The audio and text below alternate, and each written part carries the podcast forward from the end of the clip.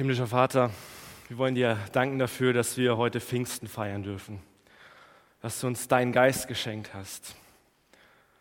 Und ich möchte dich jetzt bitten, dass du heute Morgen in diesen, dieser Predigt zu uns sprichst.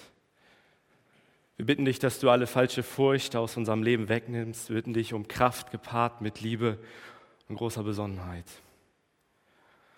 Herr, wir bitten dich, festige du unseren Glauben auf das, was du an Pfingsten getan hast. Amen.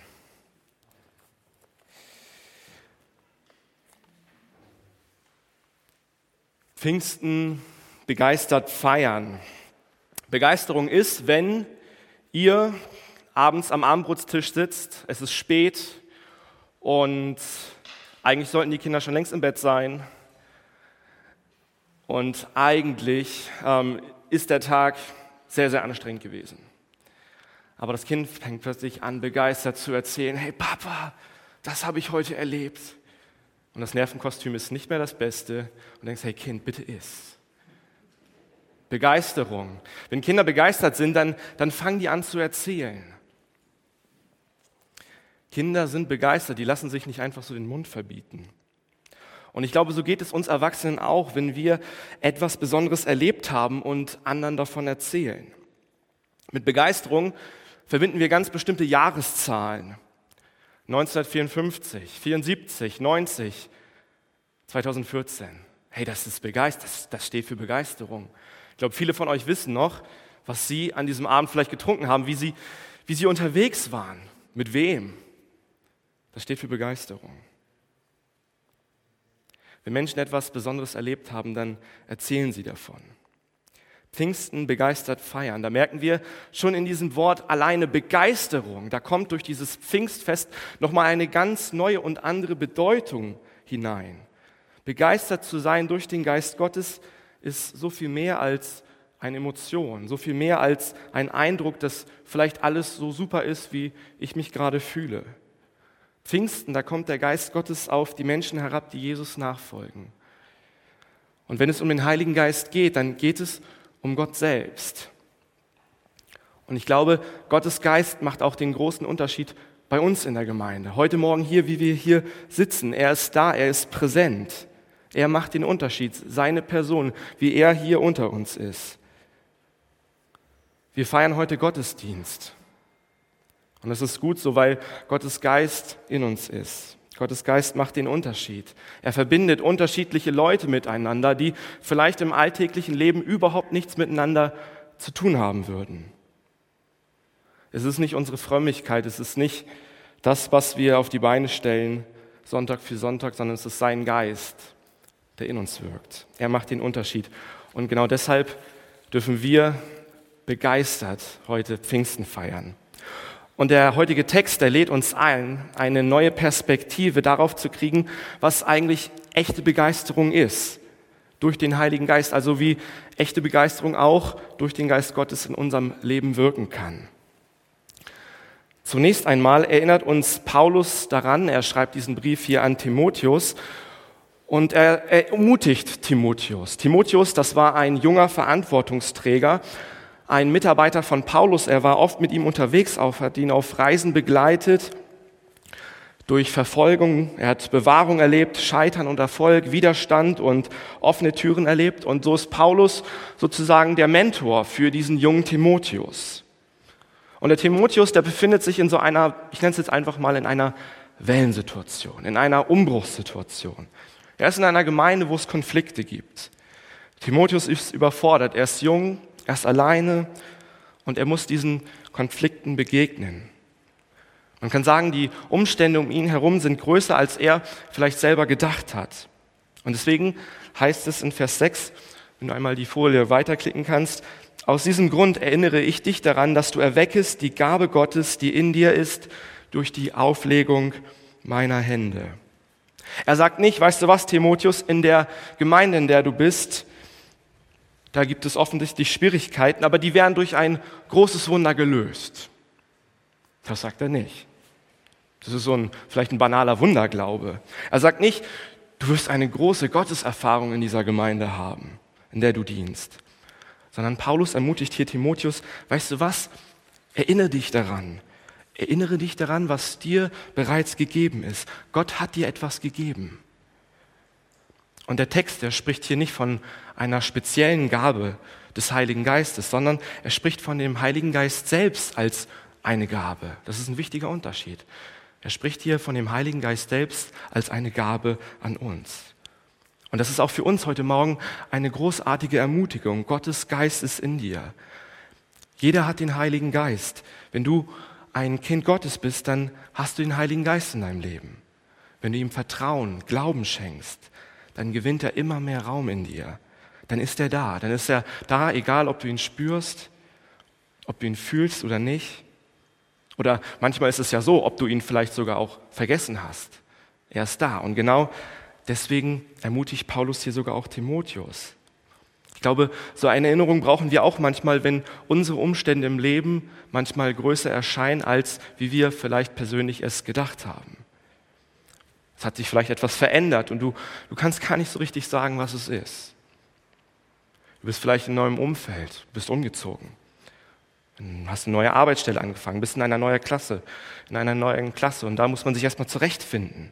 Aber das ist gar nicht so einfach. Oder es sind vielleicht Konflikte auch bei dir in der Partnerschaft, auf dem Arbeitsplatz. Missverständnisse, verletzende Worte sind gefallen. Überforderung. Die Überforderung, mit einer Aufgabe klarzukommen, die man vielleicht gar nicht so richtig einordnen kann für sich.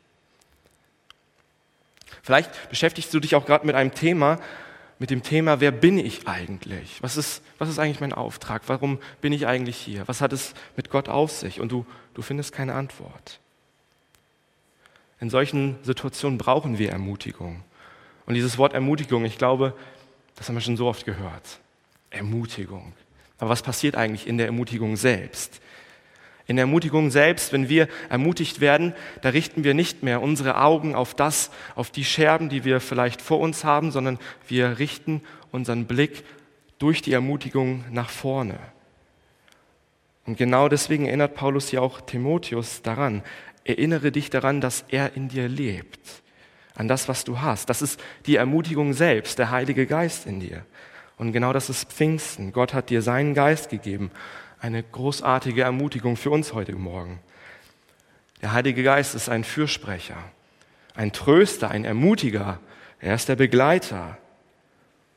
Und das Besondere ist, dass durch den Heiligen Geist Gott sich selbst uns gegeben hat. Gott selbst, der zu Mose gesagt hat, mein Name ist Jahwe, ich bin der ich bin. Ich bin da, ich werde sein. Gottes Gegenwart in dir. Jetzt spricht hier Paulus weiter von der Gabe als oder von der Gabe des Heiligen Geistes, indem er gleichzeitig aber auch vier Eigenschaftsbegriffe verwendet, die überall da sind, wo selbst der Heilige Geist vorkommt. Und das sind keine Furcht zu haben, es ist die Kraft, die Liebe und auch Besonnenheit. Keine Furcht, Kraft, Liebe und Besonnenheit. Und auf der einen Seite sehen wir, dass Gott den Geist gibt. Gott hat seinen Geist gegeben. Aber das bedeutet nicht, dass wir als Empfänger dieses Heiligen Geistes völlig passiv sind, dass wir das einfach so über uns ergehen lassen. Sondern Paulus macht hier deutlich, du bist verantwortlich auch dafür, wie du mit dieser Gabe Gottes in deinem Leben umgehst. Gottes Geist kommt nicht wider Willen in unser Leben hinein. Luther, der schreibt hier, erwecke die Gabe Gottes in dir. Und eine bessere Beschreibung oder so, wie es eigentlich auch im Text heißt, ist, entfache die Gabe Gottes. Das Bild, das sich dahinter versteckt, ist so eine Art Glut, was noch im Feuer ist. Und wir kennen das vielleicht von früher. Da gab es so einen alten Ofen und man hat auf diesem Ofen gekocht. Und dann gab es abends noch die Glut. Und am Morgen, wenn es dann so ein bisschen kalt war oder man sich warmes Wasser machen musste, da hat man trockene Äste draufgelegt. Und dann hat man gepustet. Entfache die Gabe Gottes neu. Und genauso ist es mit dem Heiligen Geist auch. Wir, wir sind nicht immer mit voller Pulle unterwegs. Du fährst dein Auto auch nicht immer im roten Bereich. Aber manchmal brauchen wir diesen roten Bereich, diese höheren Umdrehungen. Und es ist etwas total Dynamisches.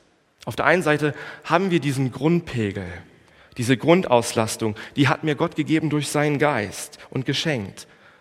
Und gleichzeitig gibt es aber auch diese Momente in unserem Leben, da müssen wir dieses Feuer neu entfachen, hineinblasen und sagen, Gott, ich stehe hier vor einer Aufgabe. Ich, ich stehe hier, ich, ich brauche deine Vision, ich brauche deinen Weitblick, deine Ausdauer, deine Weisheit. Schenk du sie mir.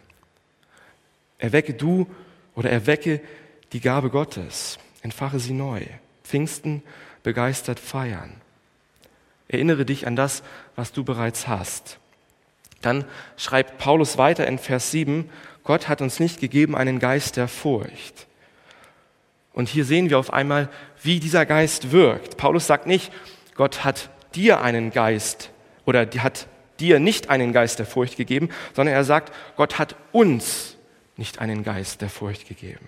Er schließt sich also quasi hier selber mit ein. Nicht um irgendwie ein bisschen sympathischer dem Timotheus gegenüber zu sein, sondern vielmehr macht er uns darauf aufmerksam, wenn wir es mit dem Heiligen Geist zu tun haben, dann hat es selbst nie mit Furcht zu tun oder mit Angst.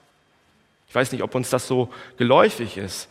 Ähm, für uns scheint es manchmal so logisch, dass wir gar nicht mehr darüber stolpern, aber Gott offenbart sich in seinem Wort nie als ein Gott der Angst oder der Feigheit oder der Furcht. Vielmehr ist er ein Gott, der sagt, weißt du was, fürchte dich nicht. Fürchte dich nicht.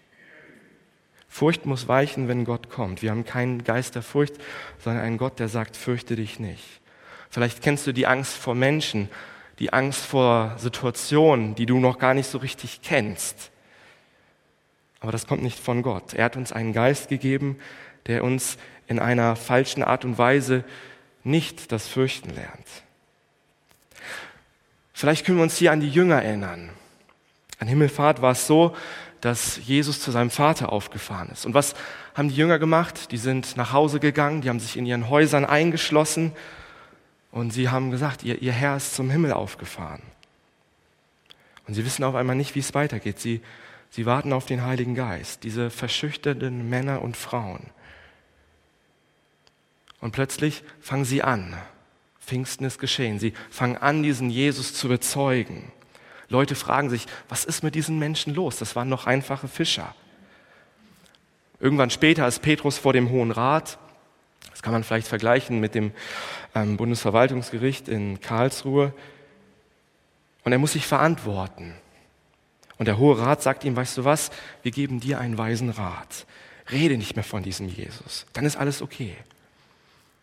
Aber dieser Petrus, der steht auf und sagt, wir können es ja nicht lassen, zu reden von dem, was wir gehört und was wir gesehen haben. Ich muss Gott mehr gehorchen als den Menschen. Und das ist diese Furchtlosigkeit, die auch durch Pfingsten kommt, die wir durch Pfingsten sehen können. Pfingsten begeistert feiern, weil wir selber durch den Geist Gottes kein Fähnchen mehr im Wind sind. Forscher haben herausgefunden in der Angstforschung, dass der Mensch auf Angst durch drei verschiedene Reaktionen auf Angst reagieren kann. Dich packt die Angst und du fließt, du fließt weg, bloß weg. Du siehst auf einmal überall Notausgangsschilder und du gehst einfach raus, wenn du Angst hast. Dann gibt es eine zweite Reaktion, das ist die Angriffshaltung. Du kriegst Angst und dein Körper geht über in einen Angriffsmodus, volle Kraft voraus. Und dann gibt es noch eine dritte Reaktion, du erstarrst. Du kriegst Angst, du erstarrst, du bist wie gelähmt. Du kannst nicht mehr denken, du kannst nicht mehr fühlen, du kannst selbst nicht mehr handeln. Was macht Angst mit dir? Ich glaube, eins ist klar, Angst hat immer das Potenzial, größer zu werden. Angst macht aus einer Mücke plötzlich einen Elefanten.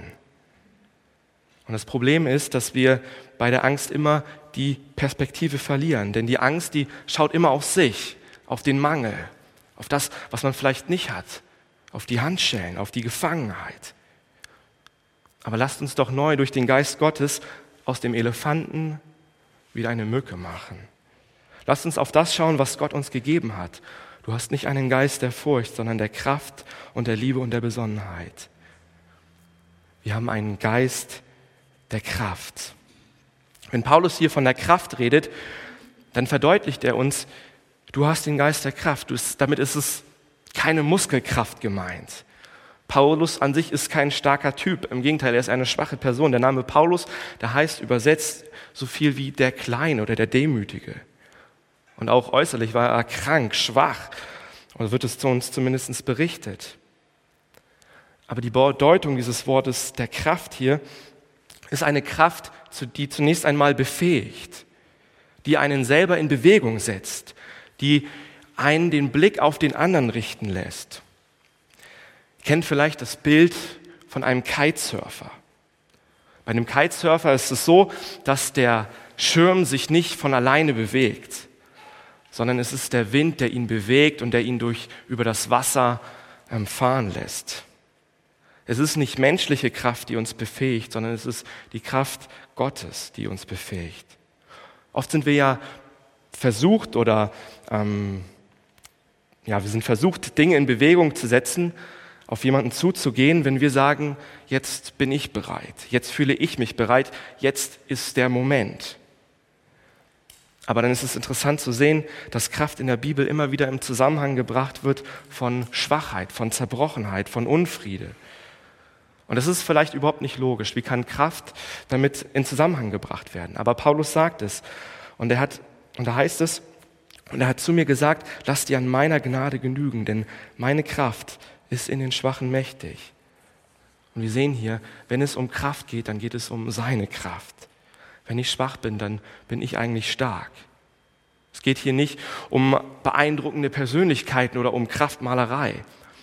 Wir lesen davon im Epheserbrief, sondern die Kraft, die, die Jesus von den Toten auferweckt hat, die sich nicht Jesus irgendwie im Grabe halten ließ, die nicht Halt gemacht hat vor den Soldaten oder nicht vor dem Unglauben der Jünger.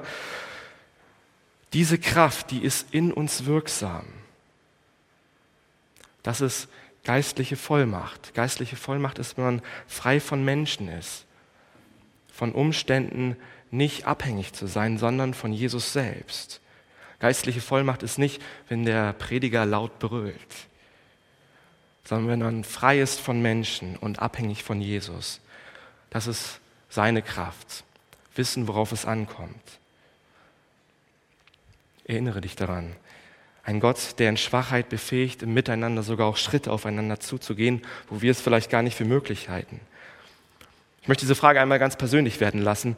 Wozu möchte Gott dich heute Morgen befähigen, in deiner Schwachheit über deine Möglichkeiten hinauszugehen? Vielleicht möchte der Heilige Geist dich heute Morgen befähigen, nicht aufzugeben, sondern weiterzugehen, an der Hoffnung festzuhalten. Vielleicht möchte der Heilige Geist dich befähigen, neu anzufangen und vorher auch loszulassen. Vielleicht möchte er dich befähigen, weitere Schritte der Liebe zu geben, auch wenn es dich vielleicht alles kostet. Vielleicht möchte der Heilige Geist dich auch befähigen, dass du Gott mitten in dem, was, was dich gerade beschäftigt, dass du, dass du da wahrnimmst, dass er da am Werk ist, auch wenn du es vielleicht nicht siehst. Jetzt ist es so, dass diese Kraft immer auch auf etwas ausgerichtet ist. Die Kraft ist immer auf die Liebe ausgerichtet. Wir haben einen Geist der Liebe. Und das ist faszinierend, denn die Rede, die hier oder das, was hier genannt wird, ist, dass Gott selbst eigentlich die Liebe ist. Also Liebe und im Johannesevangelium wird es beschrieben, Gott ist die Liebe selbst. Das ist sein Wesen, so ist er. Und das ist genau das Gleiche wie bei der Furcht eigentlich selbst, weil wenn, wenn Gott spricht, dann hat das Kraft, dann hat das Schöpferkraft. Es bewirkt etwas. Gott ist nicht ein Gott der Furcht und so haben auch wir keinen Geist der Furcht. Weil Gott selbst die Liebe ist, haben auch wir einen Geist der Liebe, der uns befähigt, andere wiederum zu lieben. Im Römer 5, da schreibt er, Gottes Liebe ist in unseren Herzen ausgegossen durch den Heiligen Geist. Und dann schreibt er später, Gott erweist seine Liebe darin, dass Jesus für uns gestorben ist, als wir noch Sünder waren. Was macht das deutlich. Diese Liebe, so wie der Geist Gottes selbst uns versucht, diese Liebe zu geben, ist immer eine Liebe, die von Gott selbst ausgeht. Es ist immer eine Liebe, die absolut bedingungslos ist, die kein Verdienst oder keine Arbeit ist. Und es ist auch so, wir können Gottes Liebe nicht verlieren. Gottes Liebe ist bedingungslos. Man mag sich vielleicht fragen, ja, was ist denn eigentlich konkret jetzt mit Liebe gemeint? Liebe ist so ein großes Wort in der heutigen Zeit. Aber ich möchte uns einmal bewusst 1. Korinther 13 vorlesen und uns dazu einladen, hinzuhören. Denn es ist die Liebe, Gott ist die Liebe selbst. Und es macht deutlich, wie Gott liebt, wie diese Liebe auch zu uns ist. heißt es, Gottes Liebe zu dir ist geduldig. Gottes Liebe ist freundlich. Sie kennt keinen Neid. Sie spielt sich nicht auf. Sie ist nicht eingebildet. Gottes Liebe verhält sich nicht taktlos. Sie sucht nicht den eigenen Vorteil. Sie verliert nicht die Beherrschung. Sie trägt keinem etwas nach. Gottes Liebe freut sich nicht, wenn Unrecht geschieht, aber wo die Wahrheit siegt, da freut sie sich mit. Gottes Liebe erträgt, trägt alles. In jeder Lage glaubt sie, immer hofft sie, allem hält sie stand. Man kann sagen, dass die Liebe Gottes so eine Art Kennzeichen ist. Und ich bin dankbar dafür, dass wir heute Pfingsten feiern dürfen, dass Gott uns seinen Geist gegeben hat, denn es ist Gottes Geist, der auch uns verändert. Und das ist spannend, weil Gottes Wesen versucht, uns immer mehr so werden zu, lassen, werden zu lassen, wie er ist, sodass Gottes Kennzeichen der Liebe auch zu meinem ganz persönlichen Kennzeichen werden kann. Geduldig und langmütig zu sein, nicht aufgeben, nicht den eigenen Vorteil zu suchen. Gott befähigt dich dazu. Welche Person hast du heute Morgen vor Augen? Ihnen solltest du leben? Erinnere dich daran, dass Gottes Geist dir die Kraft und auch dir die Liebe geben kann. Er befähigt uns, einander zu lieben. Pfingsten begeistert feiern. Der Heilige Geist ist ein Geist der Besonnenheit. Gott hat uns nicht gegeben einen Geist der Furcht, sondern der Kraft, der Liebe und der Besonnenheit. Hätten wir nur einen Geist der Kraft und der Liebe, da würde etwas fehlen. Man kann sagen, die Besonnenheit lenkt die Kraft und die Liebe in einem ganz besonderen Maß. Besonnenheit ist ein Wort, das für uns eher untypisch ist. Es taucht weniger in unserem Wortgebrauch auf. Aber Besonnenheit zeigt sich durch Gelassenheit, indem man einen langen Atem hat. Das, der Gegen oder das Gegenteil von Besonnenheit ist, wenn man leichtfertig, überheblich oder hochmütig ist. Und Besonnenheit hat auch die Fähigkeit, den Blick für den anderen zu haben. Besonnenheit behält den Durchblick und handelt bedacht. Besonnenheit schaut nach vorne und lernt auch gleichzeitig aus dem, was zurückliegt. Und das Besondere an diesem Wort Besonnenheit ist, und das impliziert es quasi auch, dass immer die Bereitschaft damit einhergeht, die eigene Freiheit, die eigenen Möglichkeiten, die eigenen Leidenschaften zu begrenzen. Vielleicht ist es genau das, was Paulus schreibt, als er dachte, alles ist erlaubt, aber nicht alles ist gut. Alles ist erlaubt, aber nicht alles dient zum Besten und baut auf. Besonnenheit weiß um das rechte Verhalten zur rechten Zeit. Woher? Weil Gott uns einen Geist der Besonnenheit gegeben hat. Und das ist mein Wunsch heute Morgen, dass Gott uns zeigt, welches Verhalten zur rechten Zeit dran ist. Und wir dürfen uns darauf verlassen, weil sein Geist in uns wirkt. Ich glaube, eine gute Frage, die eigene Besonnenheit vielleicht zu hinterfragen ist, dient das, was ich sage, wie ich rede, wie ich handle in Kraft und Liebe, dient das den Menschen und ehrt es Gott? Dient es den Menschen und ehrt es Gott? Kraft und Liebe und Besonnenheit gehören zusammen, die lassen sich nicht einfach voneinander trennen. Gott hat uns seinen Geist gegeben, aber auch, und das ist mein dritter und letzter Punkt, um ihn zu bezeugen. Jetzt könnte man sagen, okay, Gott nicht zu fürchten. Gott hat uns die Kraft durch seinen Geist gegeben, die Liebe und auch die Besonnenheit. Jetzt haben wir ein schönes Leben. Jetzt, jetzt kann, kann was wolle. Jetzt genießen wir die Gemeinschaft untereinander.